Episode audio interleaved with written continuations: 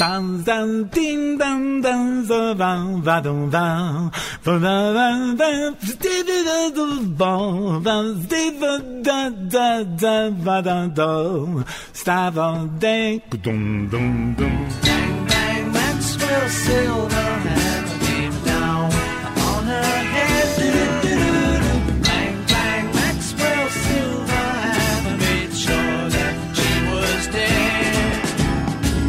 Bueno, viste que esto que me está gustando cada vez más, que no es solamente comunicarme con los eh, medios de comunicación de los distintos lugares de este país, de las distintas provincias, voy y vengo con los mapas, de las radios nacionales, de aquellas radios que son privadas, de algunos canales de televisión, de algún que otro diario que aún sobrevive. Bueno, no solo eso, sino que estamos eh, viajando buscando oficios por el país. Y nos propusimos hacer una especie de, bueno, relevamiento, compendio, rescate de los laburos que podemos potenciar en cada provincia. Hay mucho laburo por hacer, hay industrias que se pueden desarrollar, mucha gente que necesita trabajar. Bueno, esto no significa que a través de este pequeño micrito eh, vamos a generar fuentes de trabajo, pero al menos te vas a enterar. Así que arranca la chata. Me voy a la provincia de San Luis.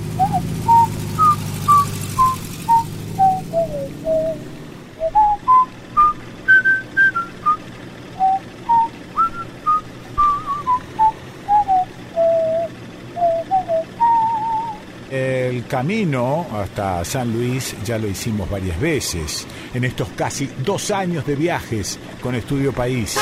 Para hacer un- el viaje un poco más entretenido, vamos a ir por Ruta 38 en Córdoba hasta Villa de Soto, tomando allí la Ruta 15. En Taninga vamos por el Camino de los Túneles, atravesamos la Reserva Provincial de Chancaní, salimos a Villa Dolores y por la ru- Ruta 148 cruzamos el límite provincial. Bueno, Agarro la ruta 55, sí, Santa Rosa de Conlara, ah, Concarán, Tilsarao, Naschel. Y bueno, antes de seguir camino como quien quiere ir a Villa Mercedes, después de Naschel, estoy yendo hacia el sur, sale un camino a la derecha que me lleva a La Toma, que según me han dicho es la capital nacional del mármol Onyx y donde vamos a detenernos en la marmolería El Indio. ¿A que no sabes cuál es el domicilio de la marmolería El Indio? En la avenida Mármol Onyx, número 263. Te voy contando, en las sierras de San Luis, los pueblos originarios iniciaron el desarrollo de la minería a pequeña escala. Ya en el siglo XX, mientras funcionó el ferrocarril, la toma vivió su época de esplendor en el trabajo con las piedras. Se multiplicó el desarrollo de artesanos, de talleres, eh, por allí debe andar de la marmolería El Indio, Osvaldo de la Rocha. Osvaldo, ¿estás por ahí?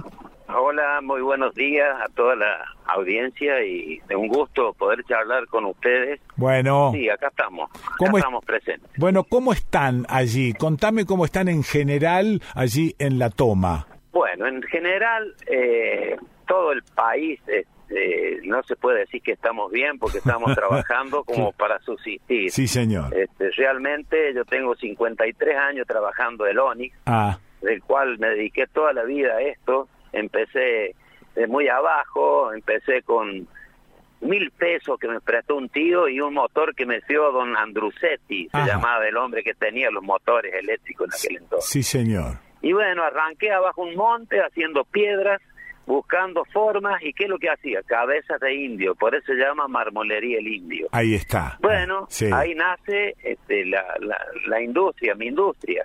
Empecé a trabajar, a trabajar, a trabajar y bueno, fui haciendo mi pequeño tallercito primero, Sí. después hice un, un taller más grande, después llegué a tener hasta 17 operarios trabajando para exportar al mundo Ah, mira. llegamos llegamos a exportar a Alemania, llegamos a exportar a España, llegamos a exportar a las Islas Canarias, pero como eh, en este país cuando vos tenés una industria que puede ser progresiva, Sí. eh, no se pudo porque el dólar en aquel entonces ya también está como ahora, Sí. 100 pesos el, el oficial y 200 el blue.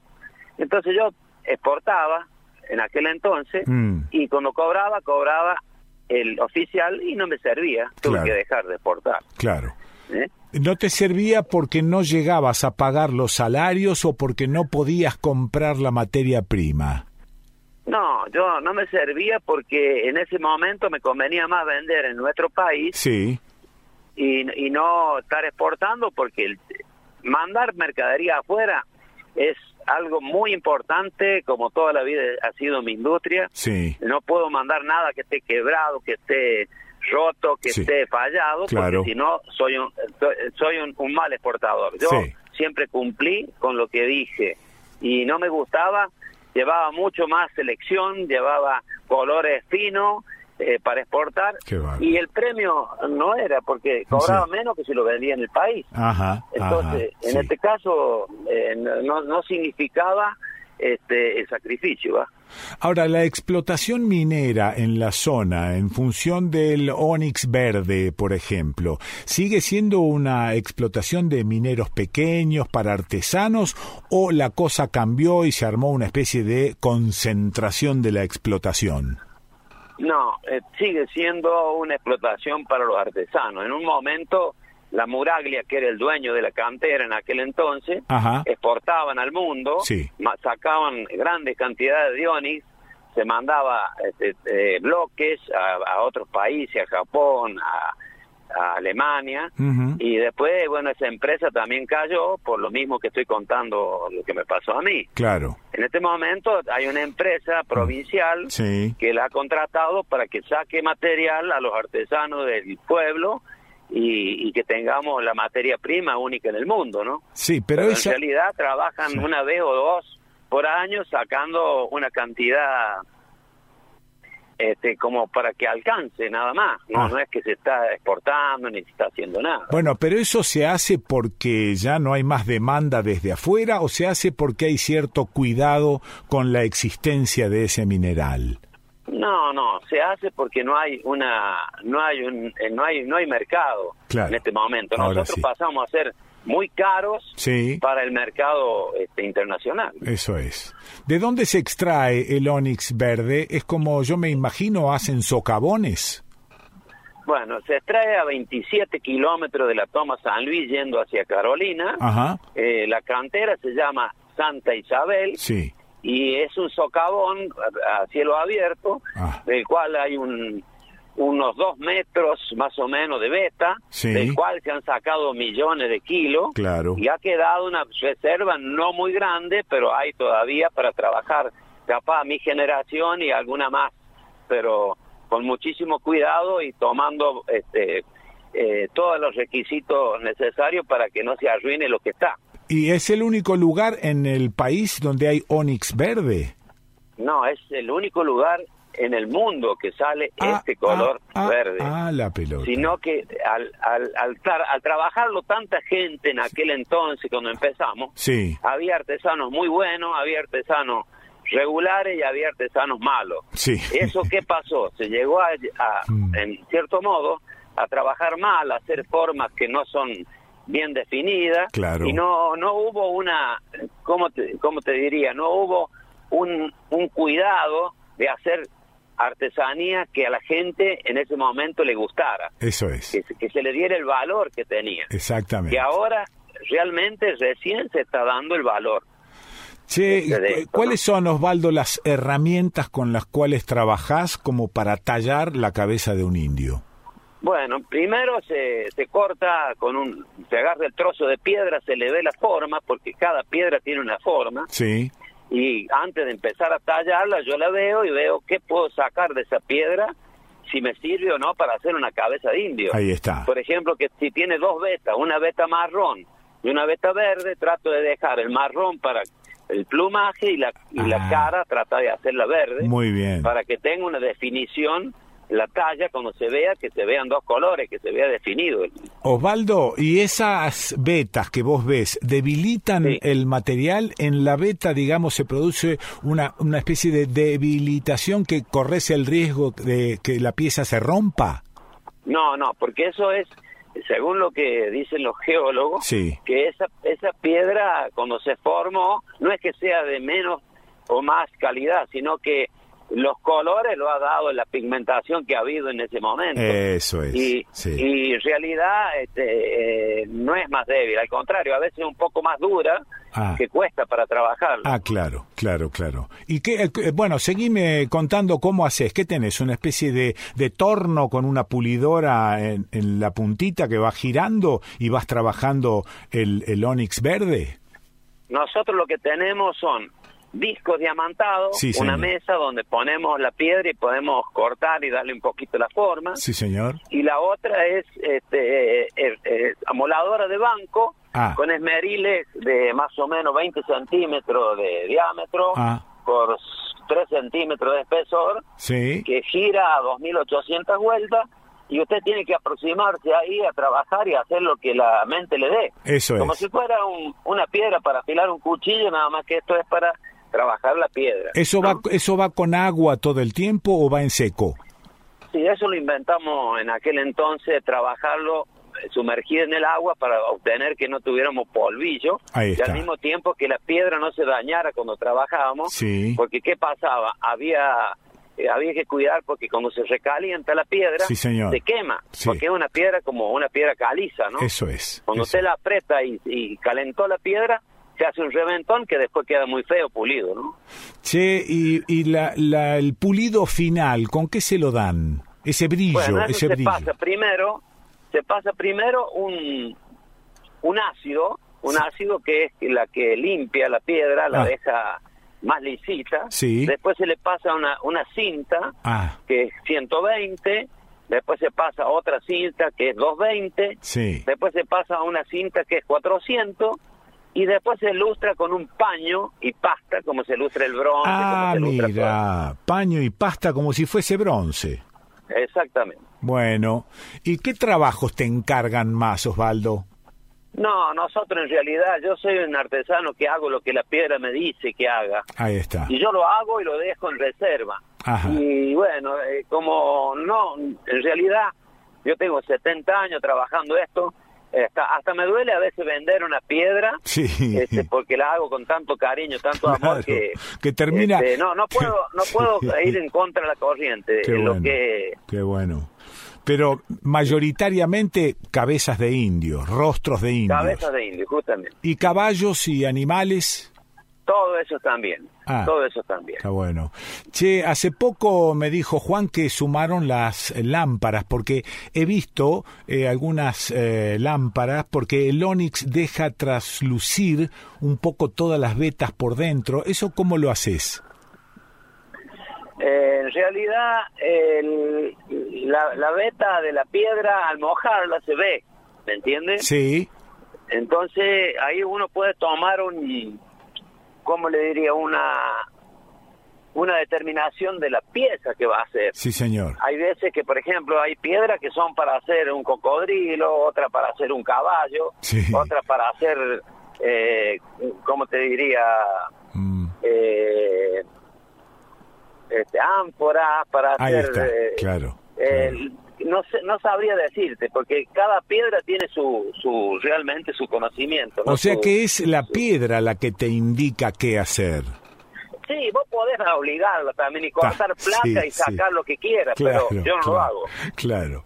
Y para hacer un, para hacer una lámpara, por ejemplo, ¿no? Una lámpara de, Sí. de ónix, ¿cómo haces para ahuecar por dentro? ¿Cómo se Bueno, ahueca? eso se agarra una broca que viene de unos 10, 12 centímetros, Ajá, se pone del lado que tiene que entrar el foco ahí está. y, y en ese en, en, en ese en ese agujero se le se le pone después la, la lámpara ilumina muy bien Qué se descubrió hace poco eso Sí. que tiene una transparencia muy buena el onix principalmente el onix verde no Decime, vos eh, te acoplaste a los tiempos que corren y tenés una, una página en internet. no no eso eso me he quedado un poco porque en realidad lo que conozco en en, en, en lo que es la tecnología moderna Sí, es poco. es poco. Es poco. y- Bueno. Sí. ¿Y cómo hace la gente entonces para encargarte un, un trabajo o que lo envíes a Y alguna... nosotros, en, en realidad, tenemos clientes de hace muchos años, ¿no? Sí. Hemos trabajado toda una vida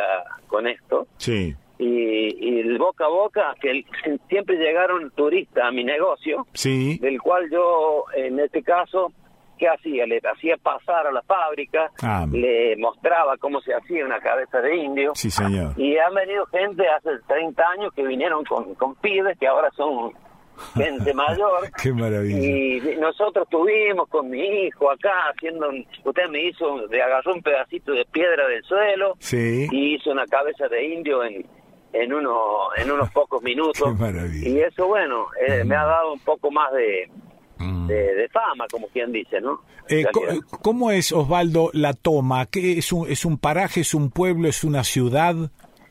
No, es una ciudad chica con 10.500, 11.000 habitantes, del cual a veces hay 8 o 9.000, como Sí. por ahí hay 11.000 en tiempo de, de cuando se mueve el, el- el agro también, porque Ah. hay muchos lugares que se está sembrando por acá. Claro. Y Claro. bueno, y la minería, eh, acá tenemos en, en la extracción del cuarzo y el peldespato, Sí. es una de, las de las actividades principales mineras por acá, ¿no? Eso es, eso No. es. Bueno, En realidad, este, eh, hay una, una empresa muy grande que se llama Piedra Grande, sí, que es la que muele la mayor parte de cuarzo de la provincia y se manda todo a Buenos Aires, que se llama PG, Piedra Grande. eso es. ¿Y cómo hace alguien que está escuchando esto si quiere comunicarse con vos? Por ejemplo, un tipo que tiene un, un pequeño negocio de ah, venta de artesanías en cualquier parte del país. ¿Cómo hace Mira. para...? Sí, Yo lo que puedo pasarle es mi teléfono, Sí. mi número de teléfono, WhatsApp, sí. él se comunica y nosotros le mandamos fotos Ah, bueno. de lo que hacemos. Bueno, bueno, este, bueno. Del cual el, mi teléfono es 2664 Sí. 56 0614. Re- Ese- con ese teléfono tengo Sí. WhatsApp, Sí. me llaman, yo les Listo. contesto, todas las llamadas yo las contesto Sí, señor. y Bueno. le empiezo a mostrar tres, cuatro, cinco piezas Ah. para que vean el trabajo y se Muy den bien. cuenta de lo que nosotros hacemos. Muy bien, repito, 2664 560614. Exactamente. Muy bien, lo repito porque siempre vi que te lo pasan una sola vez. 2664 560614. Osvaldo, eh, gracias por este ratito, por la descripción pormenorizada de tu trabajo y de tus artesanías. Muy Yo amable. quería agregar, Sí. quería agregar a esto, que nosotros con el ahorro de mi trabajo, Sí. yo pude rescatar una, una hostería que era una hostería provincial, Ajá. del cual no servía para nada porque siempre daba pérdida. Sí. Se la compré al gobierno hace 17 años atrás, Ajá. del cual vendí un pedazo de campo que tenía para comprar esa hostería. Y hoy en día está funcionando a pleno en la toma. Si Muy- quisieran venir alguien a parar a la toma, se llama Hostería El Indio. El Indio. Y también está figurando en las redes como Hostería El Indio. Sí. Eh, hay- es un lugar muy lindo, tiene pileta de natación, Qué tiene bueno. eh, todas las comodidades que tiene que tener un hotel. Qué y bueno. eso lo maneja una de mis hijas. Muy bien, muy bien. Gracias, Osvaldo. Bueno, un gusto porque pues, la verdad, de darme la oportunidad de poder hablarle a la gente como nunca lo había hecho antes. Muchas gracias. Lo escuchaste a Osvaldo de la Rocha. ¿Dónde está el tipito? En la toma. Ya escuchaste que también no solo tiene la fábrica El Indio de piedra Onix allí en la toma, sino una hostería que se llama El Indio. Te repito el teléfono por si quedaste enganchado con algo. 266 4 56 0614. ¿Y dónde lo escuchaste? En Estudio País.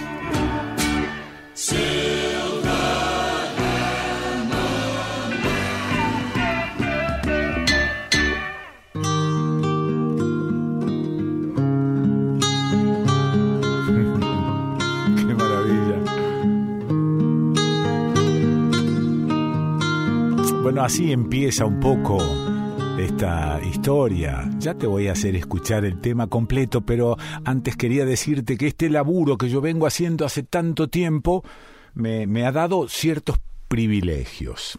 Y no, no tengo, este, no, no trepido en confesarlos. Eh, alguno de esos privilegios, por ejemplo, ha sido poder conocer de cerca a mucho músico, hacer amistad con algunos músicos, con algunos compositores. Esto a mí me ha llenado el corazón, ¿no? No sé si es algo importante, si es algo trascendente, pero me ha llenado el corazón.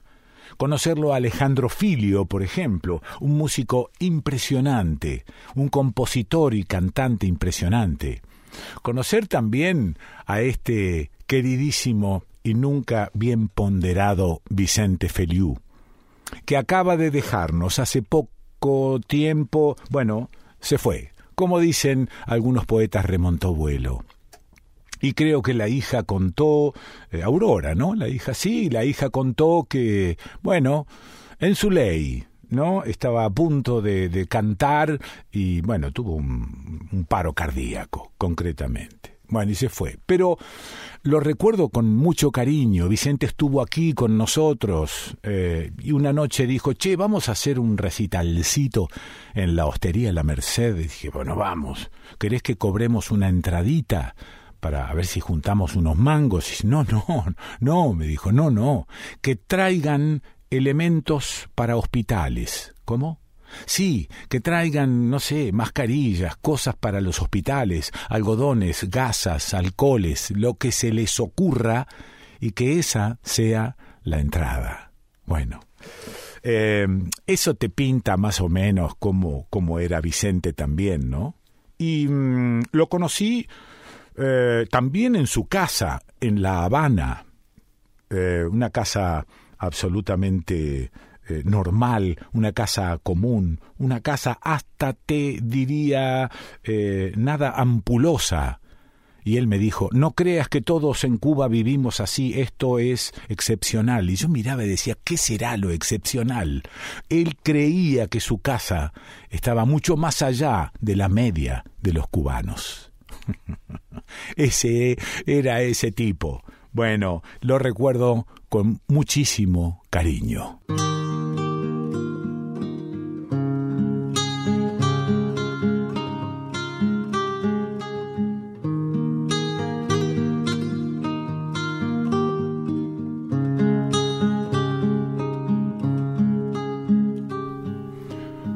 No te cambio, aquí van los dos. Primero entra Alejandro Filio y luego Vicente Feliu. Compañera, sí, me alejo un día.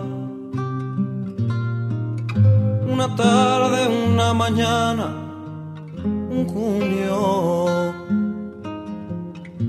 Solo es momentánea la partida. No te escribo en despedida porque no levanto un muro.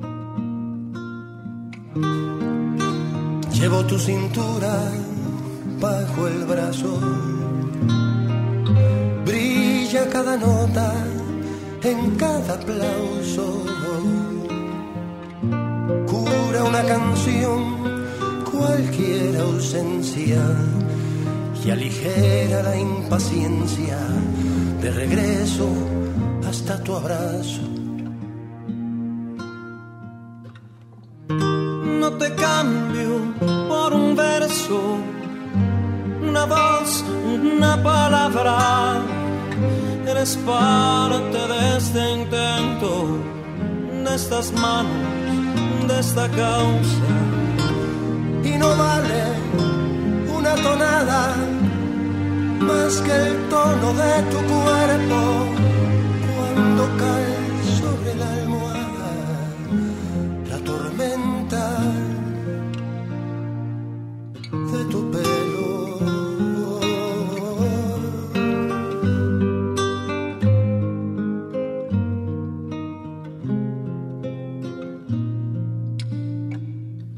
Compañera, sí, despiertas una.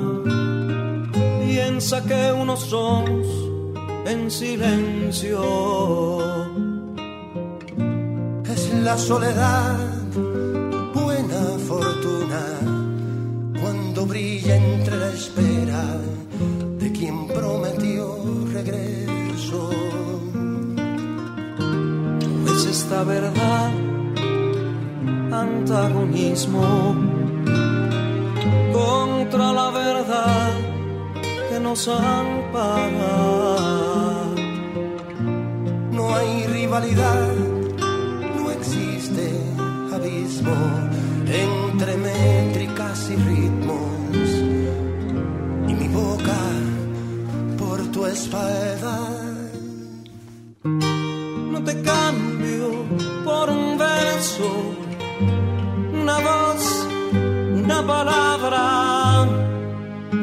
Eres parte de este intento, de estas manos, de esta causa.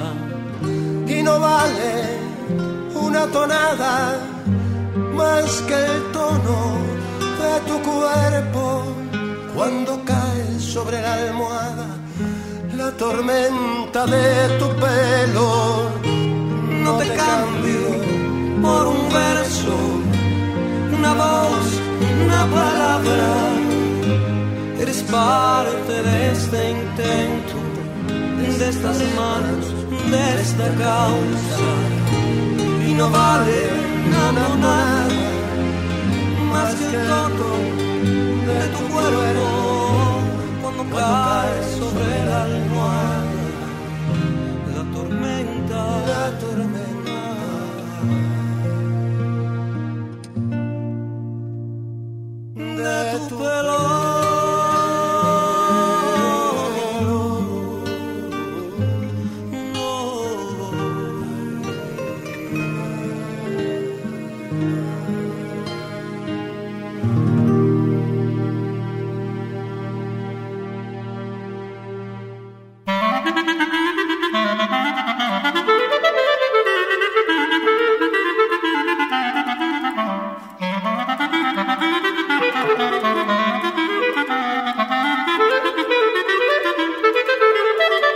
Continuamos con Estudio País. Quique Pessoa, por Nacional.